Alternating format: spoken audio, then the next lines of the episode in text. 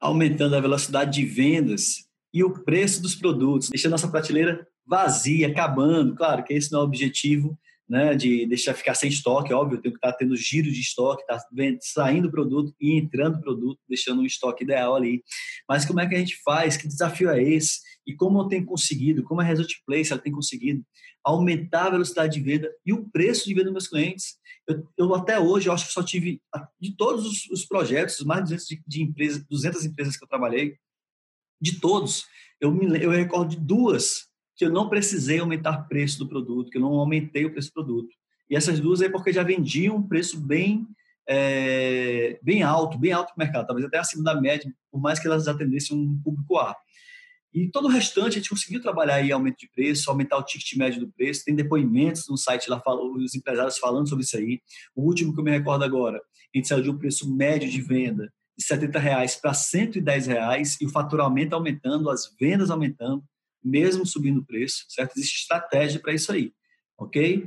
É, eu vou compartilhar isso aí com vocês hoje, agora. Vamos lá, gente. Uma das estratégias fundamentais é você analisar o seu giro de estoque. Então, giro de estoque, se lembra lá nos ganhos que eu falei para você, um dos ganhos é aumentar preço e velocidade de venda, certo? E aí eu vou trazer um case de um cliente meu. Esse é um case real, são números reais de um cliente meu, é, que ele tinha um vestido que vendia em média 100 peças por mês. Eu fui fazer análise, eu sempre faço análise de vários meses para chegar no giro, né? Não é um mês que vai me dizer se o giro é aquele certo? Eu posso ter uma variação entre meses aí, então preciso trabalhar com uma certa média, até porque eu não preciso vender dentro de um mês só e, e zerar meu estoque, eu tenho dois, três meses para trabalhar a venda, certo?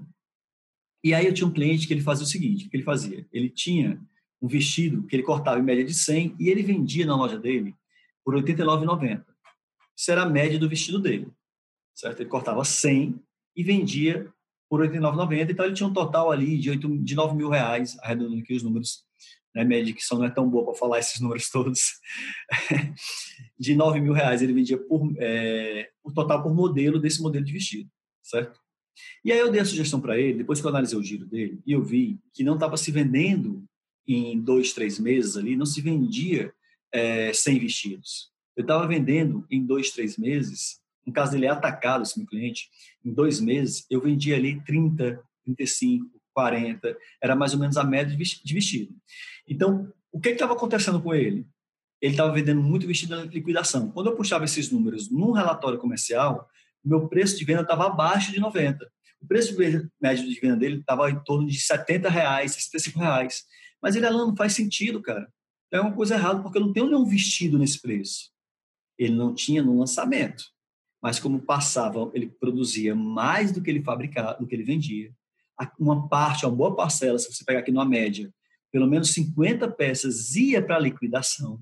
Ele tinha, inclusive, uma, uma loja lá, uma sala, dentro da loja dele, que era só produtos ponto de estoque que ele vendia. Então, como boa parte desse estoque ia para liquidação, o que, que acontecia? O preço médio dele de venda caía. Se eu vendo 50 modelos a 90, isso dá 4.500. Se eu vendo os outros 50 a 50, dá 2.500, certo? Então dá uma faixa de preço que no final, dos 100 vestidos, ele arrecadou 7 mil reais. Estou arredondando aqui os números. Preço médio, 70. Então, o preço médio dele de venda estava abaixo do preço médio dele de lançamento. Como é que a gente resolveu isso aí? Aí eu vou naquela que eu preciso, prefiro ter uma quantidade menor e mais variedade do que ter uma quantidade maior e pouca variedade, certo? Quando eu vendo, se ele vendia ali 40, 50, 60, até alguns modelos ele conseguia vender, isso quer dizer que meu cliente, meu público, ele atendia aquela compra, certo? Então, o que, que eu fiz? Qual a opção 2 que eu dei para ele?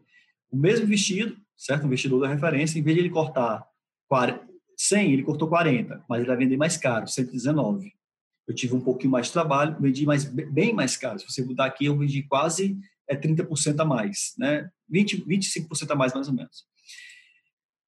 Aí o vestido 11, né? Vestido 10, vestido 11, eu corto 30, o outro vestido eu corto 30. Então, ao invés de eu cortar um modelo de 100, eu cortei três modelos de 40, 30, 30, certo? E todos vendendo por 119, por 109, por 119, outro modelo. Esse aqui eu não conseguia vender mais caro, esse aqui eu consigo vender mais caro.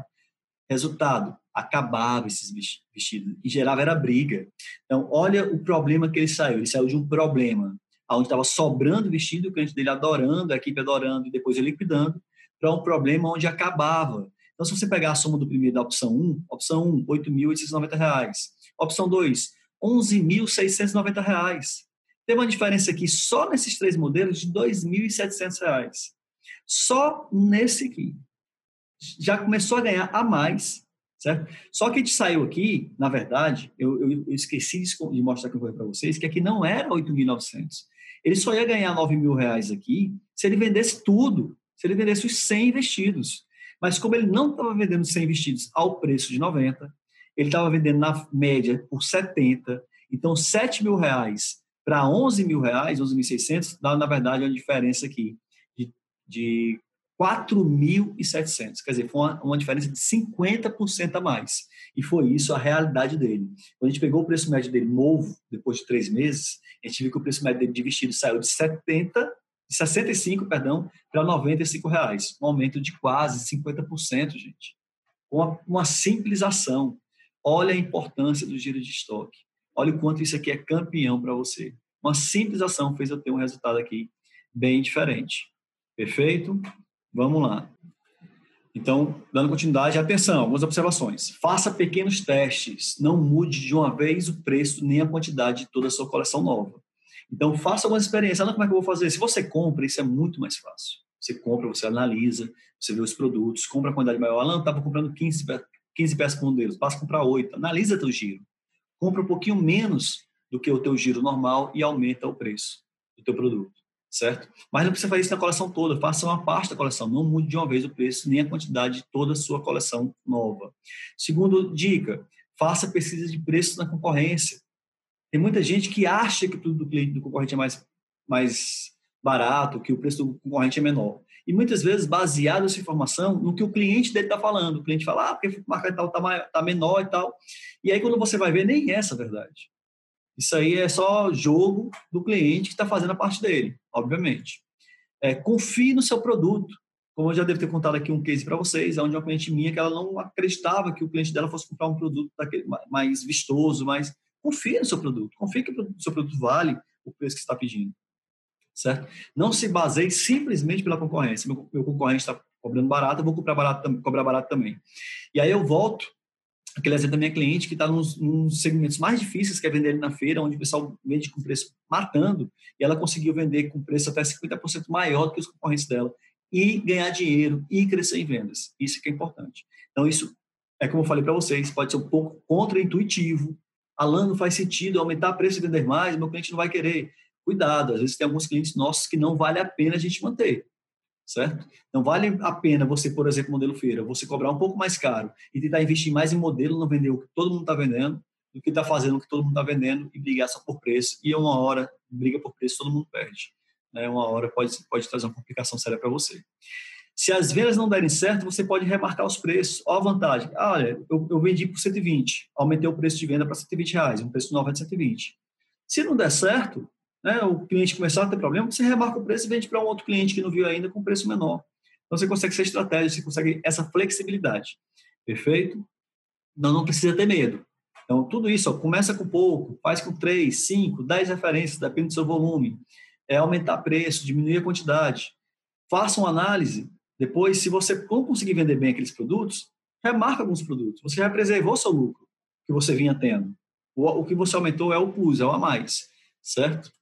E, por último, inicialmente, não dê tanta atenção às reclamações de equipe de venda e clientes. Dê atenção aos números.